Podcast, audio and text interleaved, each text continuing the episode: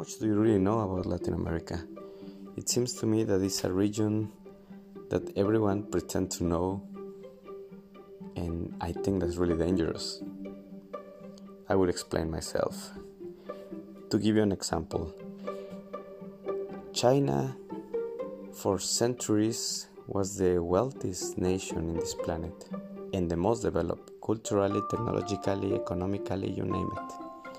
They knew it about Europe for centuries and they knew it that Europe was just a bunch of barbaric kingdoms. So they didn't bother to know them better. So when in the 18th and 19th century the European empires arrived, arrived in the Chinese coast, for the Chinese it was obvious what would happen. They were just barbaric people that will be happy with little and what followed later with the Boxer War, with the taking of Hong Kong, and a lot of these humiliations that China suffered, it was just the logic result of the ignorance that China had about Europe. We should be very careful with the things that we believe we know. We should check them sometimes.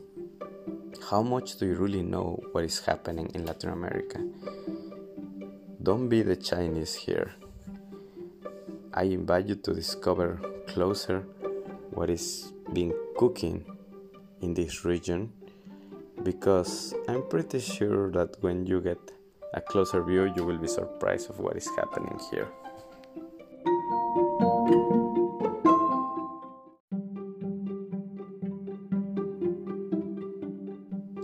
Why I invite you to listen to this podcast Futuros. Futuros is a project of the Institute of International Policy to reach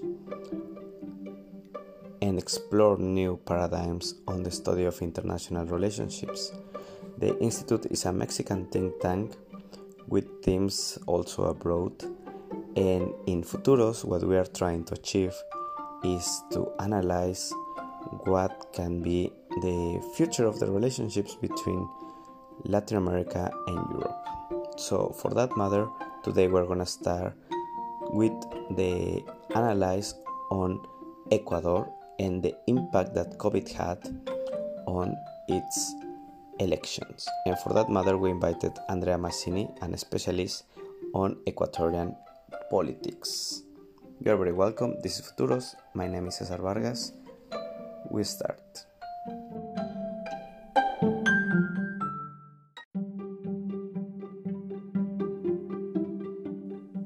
Special guest from Ecuador. She is my former colleague and friend, Andrea Massini. She is here to talk about the last electoral process in Ecuador. Thank you for being here. Thank you for inviting me, Cesar. It is a pleasure to be here with you on your podcast. Thank you much. So, for everyone who is listening now and is not really, um, they don't, they are not really aware what is happening generally in the context in Ecuador, in which general context is happening this um, national election that just took place a few weeks ago. Sure. Mm, so elections in Ecuador have been very complicated because everything was framed between Rafael Correa.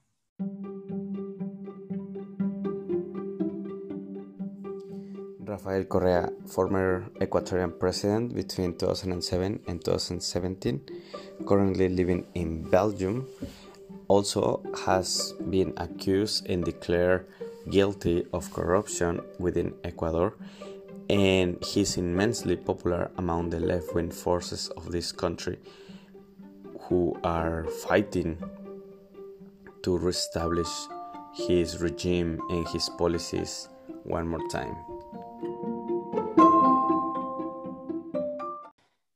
Yes, so for people who may not uh, fully know the, the electoral process, there are two rounds in Ecuador. Now we're in the middle of the these first two rounds. So for the first round, 16 candidates participate. Then we have Lasso, that is more like the conservative um, candidate, also with an alliance with the Christian, with the Christian Party. Mm-hmm. And uh, Arauz, that is Arauz, that is um, following the line of Rafael Correa, the former um, president of Ecuador that we already discussed, that divided, he divides the, the public opinion around him. So, but we have to also mention that Lenin Moreno's government was very criticized and he had two crises that did not um, Lenin Moreno did not handle the crisis very well. Which so one? at which, first, which crisis? he got protests. Sorry. Which kind of crisis got Lenin Moreno? Yeah, um, Lenin Moreno had this crisis, this very big protest in October 19, mm-hmm. because he made a deal with the IMF. Mm-hmm. And after that deal, because of the conditionality policies that you might know, Cesar, mm-hmm. he, uh, I mean, the Ecuadorian government was um, needed to to take away the fuel, um, the fuel subsidies. All right. Okay, that's the first crisis. Yeah, and I think that it was mainly a communication crisis because they didn't communicate it very well Mm-hmm. So people freak out because there's no another word for that. People freak out, and then the protests and riots started. Riots, yes. Lenin Moreno had a very, very important crisis, and it was very, it was all over media. Mm-hmm.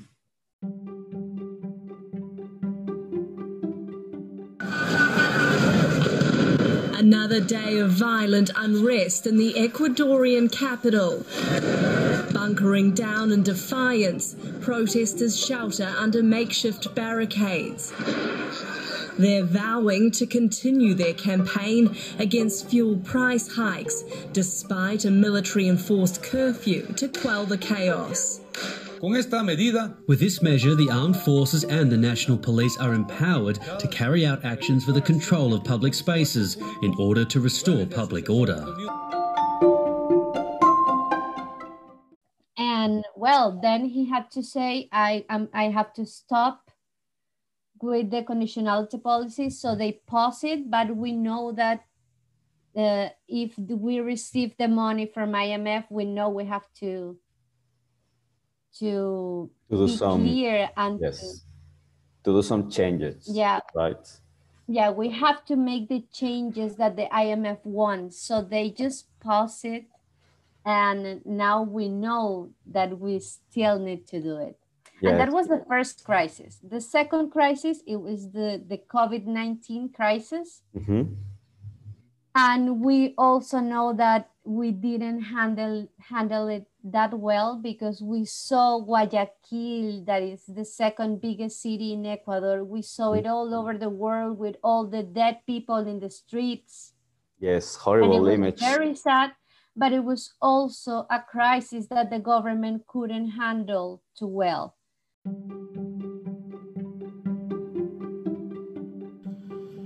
Esta es la realidad. The mayor has now announced two emergency cemeteries in Guayaquil to cope with demand. Despite an early lockdown in February, videos by desperate families show a city in chaos. Hemos tomado la decisión de enterrarlo. Corpses kept in houses, on the street, some even abandoned. I would like to pick the second crisis that you mentioned, the crisis of the COVID 19. Mm-hmm. As you mentioned, indeed, uh, we also of it was very easy to find in the media all over the world horrible images of the the crisis, specifically in in Guayaquil, indeed, and this has been shocking. What is the state of the crisis now in, in, in Ecuador? Is it still that bad or, or somehow they have managed to improve the situation? I have to say that the government has managed to deal better, to make a better work of dealing with the crisis.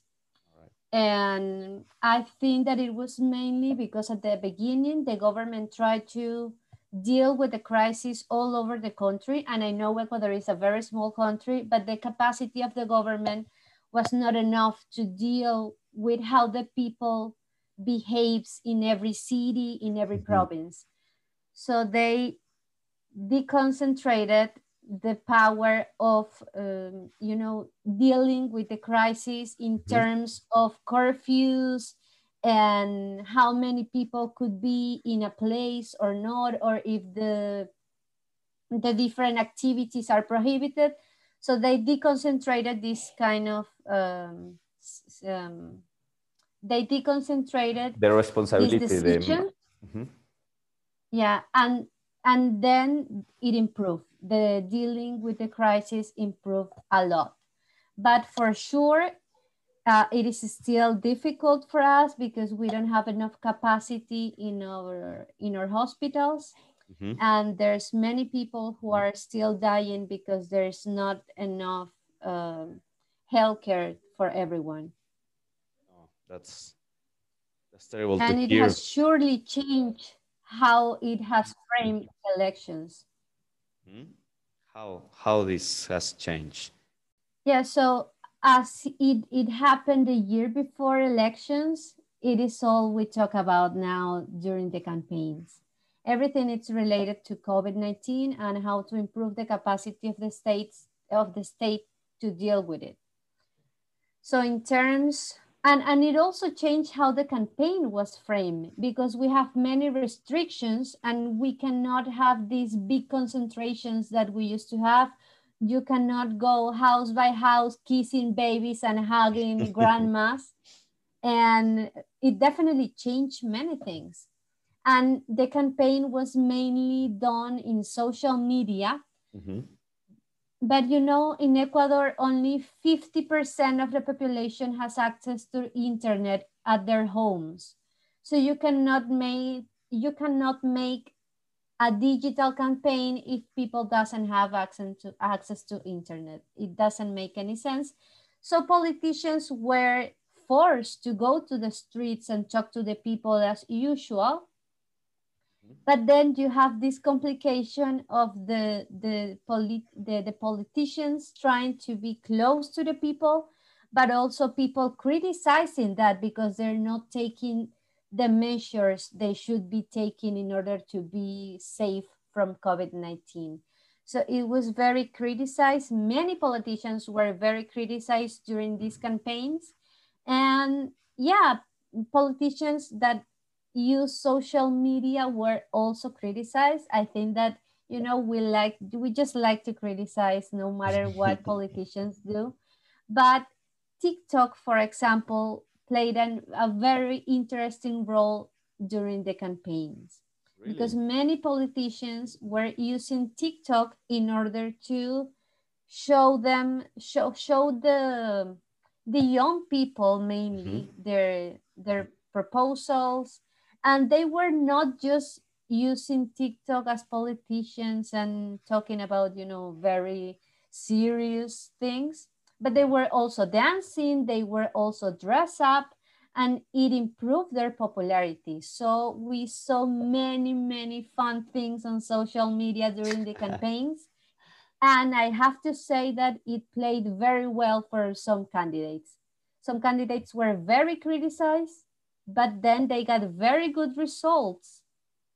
Right. So then you have this dichotomy of was it good, was it wasn't it very good? But I think that we still have um, we still have many political analysts maybe mm -hmm. that they try to see politics in the old-fashioned way. Okay. But as we see, the people who vote are changing and people who vote now they are younger and they are they have fresh ideas and they criticize less these kind of things. So i think that we saw a very very different um, frame on how people view politicians now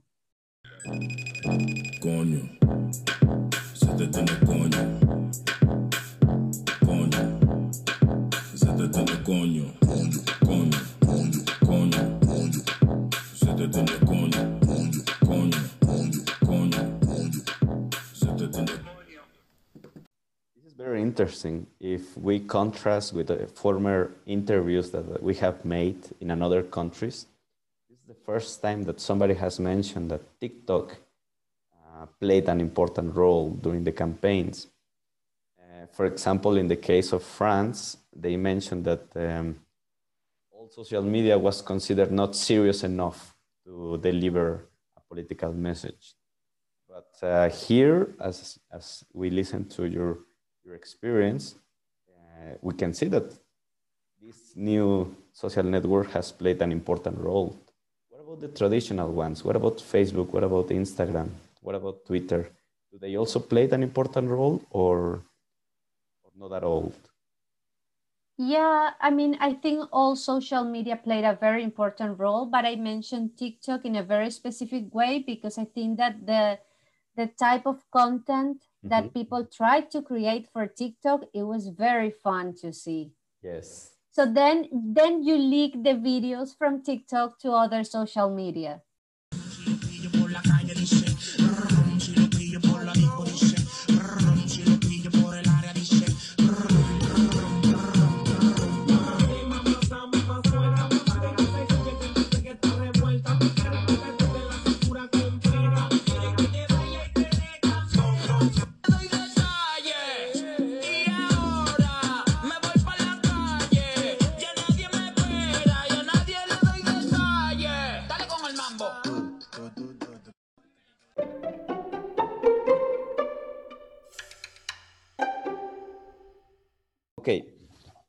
How was the voting day? How was your your personal? Did you vote? I guess, or did you get a fine of forty dollars? For sure, I went to vote, and, and I went to vote because I, I I am convinced that we have to vote during elections, and democracy is very important. And as you know, voting is is one of the main important dates mm -hmm. or or main important duties in our democracy. So yeah, I went to vote. I didn't want to get the fine also. you have you have and, a, an ideal citizen in you. Yeah, sure. How, how was that day? How was that day? So they, um, the government prepared for the election. So they made many new points in order for people to vote. So they didn't get so many people in one point. Mm-hmm. However, it didn't work that well because people reported that they had to wait in the lines for two or three hours in order to get to their voting points. And it was very complicated also because we have seven people to be on each voting point in order to control the process. And these people who were supposed to be on the voting points, mm -hmm. they didn't go they didn't show themselves to the voting points in order to be there the whole day and control the process. So mm-hmm. it was very complicated because elections were slower mm-hmm. because they didn't have as much people as they need in order to, you know, take the process going normally and i think that that was one of the points that where we can see that covid-19 mm-hmm. did affect the elections because if people didn't go to be on on these voting points the whole day it was because they were afraid of being infected. And if they were people who could pay the pay the fine for not being on the voting point as they were assigned they paid for it but there are, there is also many people who couldn't pay that fine and they just got to go and also the people who were convinced that they were doing something good for democracy of course being, as you Yeah, sure. Like being on the boiling point. Yeah, but it's a very, very difficult process also because you have to be there the whole day from seven in the morning until you finish counting the votes. So it, it is complicated. Yes, it is. It is indeed. Well, change it a little bit uh, the topic of this um, conversation. What about the international actors in the public debate? What about the, the role, for example, of the European Union? Was even mentioned uh, some European, the European Union, or maybe European actors were mentioned on the public debate, or simply the debate was totally focused in national matters that will be also understandable. So I think that economic crisis was the main thing on the debate during the, the campaigns. Everyone was, af was afraid, and not also afraid, but concerned about how the economic development of Ecuador is going to be during our next uh, government. Mm -hmm. So people were talking a lot about how they will bring international investment to Ecuador. So we, our economy might grow so they can uh, generate new jobs for the people. But it is complicated because the different candidates didn't mention that much the different actors they might be negotiating with if they go or they win the presidency. Right. So I think this is very complicated because we have we have a history, you know, we have mm-hmm. a history with with not having very good experiences by dealing with international actors. So for example, I mentioned at the beginning of mm-hmm. this mm-hmm. day that um, the IMF is mm-hmm. very it's a very sensitive topic because the IMF deal that Moreno's government did in 2018 mm-hmm. was what um, what brought all these riots and protests in October 2019. So if you mention IMF now, everybody thinks about the riots, everybody thinks about the raising of the fuel prices. Mm-hmm. And for sure, that's not something you want to mention in a campaign. You don't want people to freak out and to remember that event that it was very traumatic and it was very difficult to deal for many people. Many people lost their um, their businesses. Many mm-hmm. people mm-hmm. Was uh, injured on the protest. So yeah, for sure, if you mention IMF in Ecuador, then your mind goes back to that terrible process we live in October 2019. All right, I see. And so then sensitive. If you topic. mention, for example, China, mm-hmm. then you remember Correa's government mm-hmm. and it, its relationship with China, which for some people was very productive, and for mm-hmm. some people it was very unfair. Mm-hmm. For the terms, everything was negotiated. Mm-hmm. And many people says that now in Ecuador we live in China because we have many Chinese enterprises here and they control oil, which is a mm-hmm. very important export product for Ecuador. So if you mention eh, if you mention China during your campaign, everybody is going to think about how unfair the deals with China were before, and that brings you back to Rafael Correa. And that's also something you might not want to say during your campaign. All over the Western Hemisphere, in Chile and Panama, in Ecuador and Argentina, a new power is making its presence felt. Until recently, China had little interest in Latin America. Now, its investment is transforming the region, as well as the challenges it has brought rising levels of debt, worries about creeping authoritarianism, and the prospect of direct competition with the United States.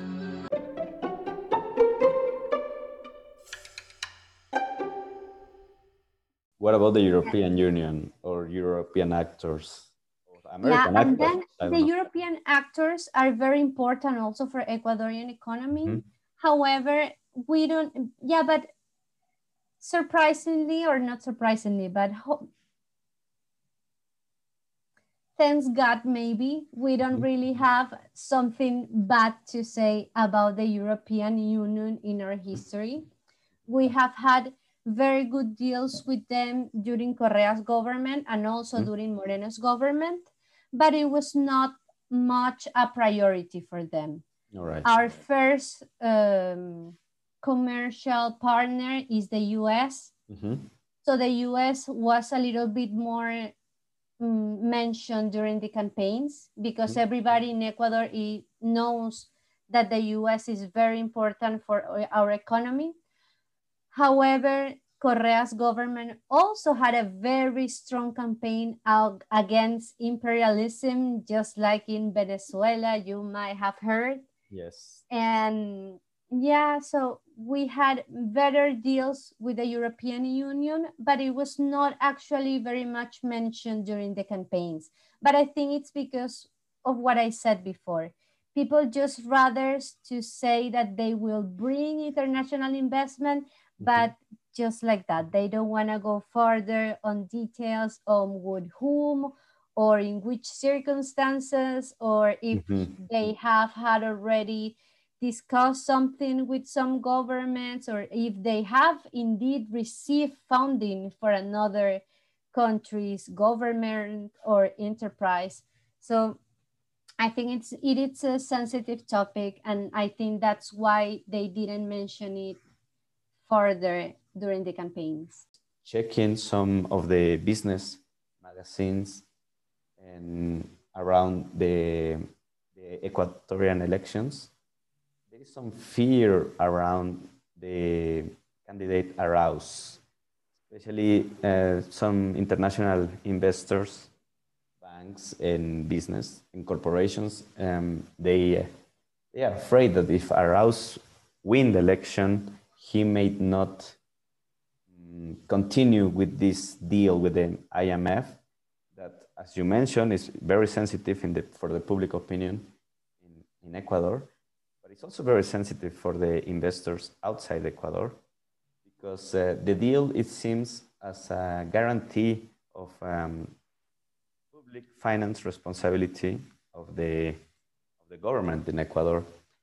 Do you think this fear is justified that if Arauz, Arauz win the election, he will not honor the, the deal with the IMF, or do you think it's just uh, just um, it's- not truth at all? we have to first mention that Arauz has been mm, supported by Rafael Correa. Mhm. If you see his propaganda for this Mhm. uh, electoral campaigns, Mhm. you see Rafael Correa on them. Mhm.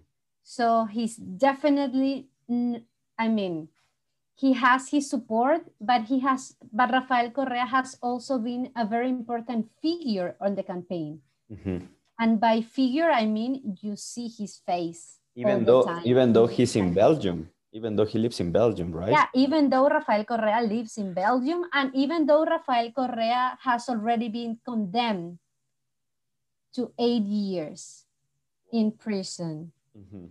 for bribery. Mhm. Wow. So he's uh, the ghost, the main ghost in the Ecuadorian politics. He- is indeed. So He do you, do, indeed. do you think Arauz it's a real threat uh, if he wins for the IMF deal?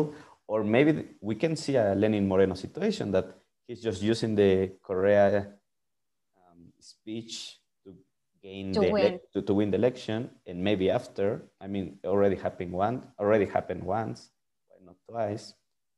A new Lenin Moreno that just um, betrayed the, the Godfather Correa and follow his own political line. Yeah, but but I think it's the other way around indeed. And this might be very polemical or this might be ver- a very strong statement, Mhm. but I think that it's not Arauz the one who is running for elections, but it's Rafael Correa and all his legacy that it's running for the elections using Arauz mm-hmm.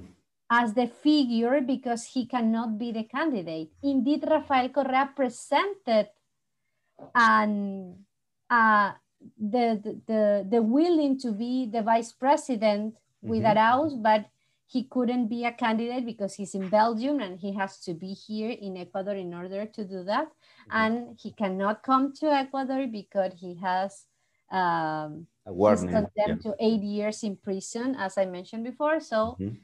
I think it's not like Arauz is using Rafael Correa, but it's maybe the other way around that Rafael Correa is using a figure in order to, to be in the power. Mm. Despite the pandemic, Ecuadorians flocked to polling stations in record numbers on Sunday to choose a new president. Early results indicate 36 year old socialist economist Andres Arauz is the frontrunner with more than 31% of the vote, but he won't be able to avoid a runoff in April.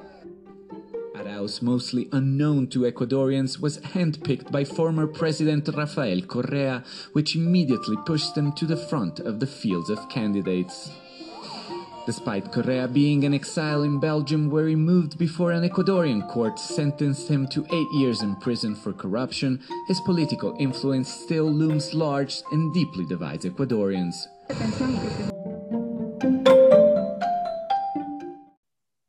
So, in that case, if we see Arauz's posture with IMF, we see Correa's posture with IMF. And then then you can justify this fear mm. for the people in the European Union or the people in, I mean, all over the world who might be investors.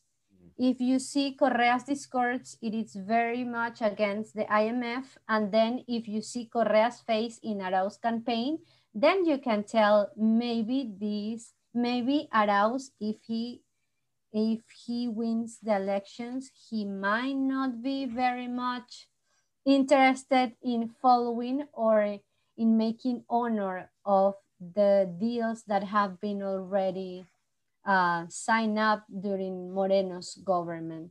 So I think it is a risk, and I have to say it like that. I think that, that there is a risk that if Arauz wins the elections, he might not respect the deals with the IMF. They have all mentioned that the deal has to be checked. However, Lasso is very much aligned with those kind of policies. Mm-hmm. So I think that Lasso will follow it just the way it is, but you never know. I think we still have to wait to see what these candidates do if they actually get to win the presidency. I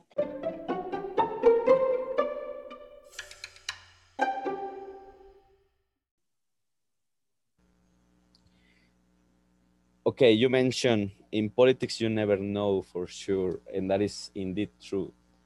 But um, if you have to make a guess, who do you think is gonna win? Who do you think? Let's just do some perspective. What do you think? Who do you think is gonna win? I'm I'm very afraid of that question, indeed.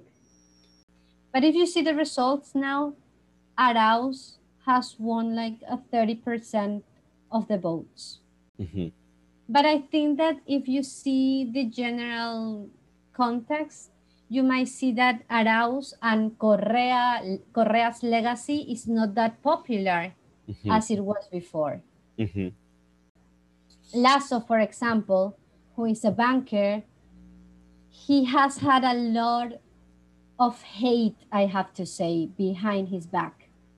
Because he has been framed as this evil man who is corrupt and who has a lot of money, and because of having money, he is a bad person. Yeah, and, and he is also is the third time, no, that he participates. Is yeah, the third it's time. the third time he participates mm-hmm. on the elections. And you know, it has been eight years of campaign, and he cannot reach further than 20% of the mm-hmm. votes. So mm. it's very complicated. And I think that then yeah, you know, politics, it's all about to be passionate. Yeah. And for many people, Lasso is not an option at all. But Lasso, I don't think Lasso has no chances at all. I just mm. say that he's going to he's going to need to make a lot of alliances with parties that he might not think before he might be doing, doing alliances with in order to win to beat Arauz. Yes. Yeah, it's going to be more difficult for him, but I think it is possible because in a general context, I think people doesn't want Correism to be back. Yeah. That's the general context. Very well. Well, um, with this, we will close this very interesting conversation. But before, I will um, recommend our listeners to follow your project. Nos tomamos la palabra. We are taking the word. It's a very interesting project. There are four or five, five ladies that are who are discussing the daily life in equatorial politi- politics.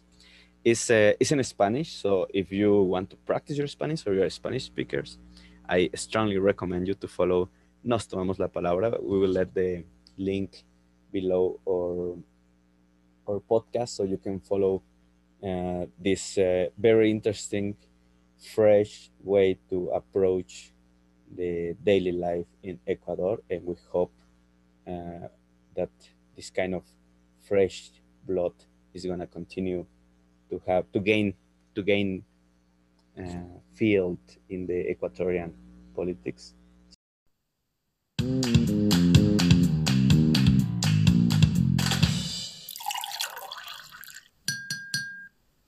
Totalmente, pero bueno, ahora sí vamos a introducir al coronel Lucio Gutiérrez, que está el día de hoy aquí en Sobre la Mesa.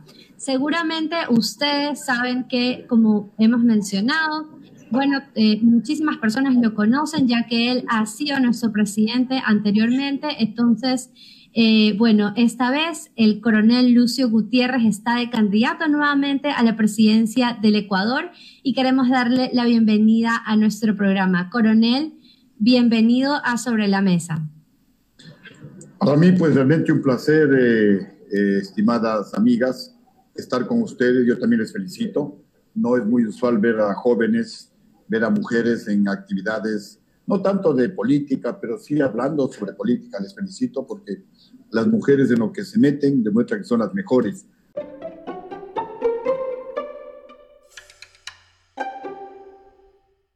Very good. Um, well, to start to close this conversation, What will be your advice for European private entities, for business people, investors? They, they are considering to start a relation with, a, with, the, with Ecuador, or they want to improve their participation in Ecuador.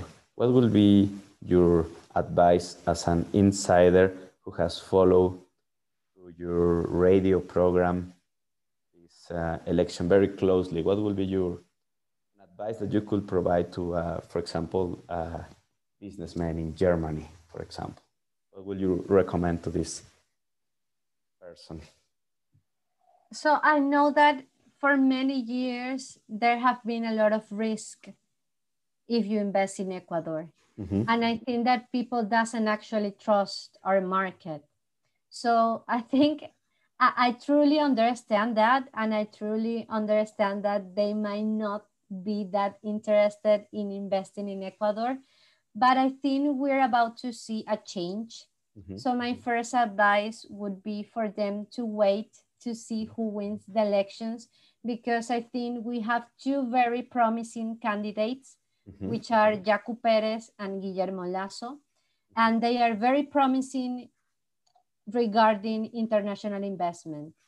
Mm-hmm. And I think that if they if if they win, I mean whoever of them if they win the elections, they will start opening Ecuador to international markets. And I think that will be very good for our economy, which is suffering a lot, and we have lots of people unemployed. So I definitely think that we have to wait a little bit more in order to see if we can have a change of a structure in the economy. Because if Arauz wins the election, we might continue to be very protective with our economy. And uh, it doesn't actually mean that we don't have deals with international actors. We mm -hmm. do, but they are mainly protective for Ecuador. So I know that they are not very good for some investors. However, we still have to see, I might be wrong and Arauz might change his mm-hmm. policy and Arauz might be very open if he wins the elections. I think that in politics, you never know, and you also have, you always have to negotiate in order to actually know what is going to happen. But I think that the first advice I would give to possible investors would be to wait. So thank you very much for being here with us. And I wish you the best. I don't know if you have a final final thought that you want to share with us. Yeah, uh, I think that if some people who might want to invest in Ecuador are actually considering our country, I would just advise you again to wait. You know, as you might know, we export primary products mainly, mm -hmm. but I think that our, our new governments wants to go beyond that so then there's a opportunity for you to invest in new markets. So definitely I advise you to wait and then for sure to look for these new markets that might be opening in Ecuador, maybe regarding to tourism, maybe regarding um, something cultural. Mm-hmm. And I think that's the way we might be taking now. Everything related to tourism, cultural values, and also to um, ecology, because that's definitely going to take a very important role in our economy in our new governments. Perfect. That's definitely uh, even a topic for a future podcast uh, investment opportunities in Ecuador. That is something that we may consider to do because it's, it's a country that offers a lot of potential, uh, but it's, uh, it's, we don't we're not going to enter now because it's, going, it will be a new podcast just to discuss all these uh, economic opportunities. But um, we will take your advice for definitely. We will be following closely the process. When are when is the second round in April?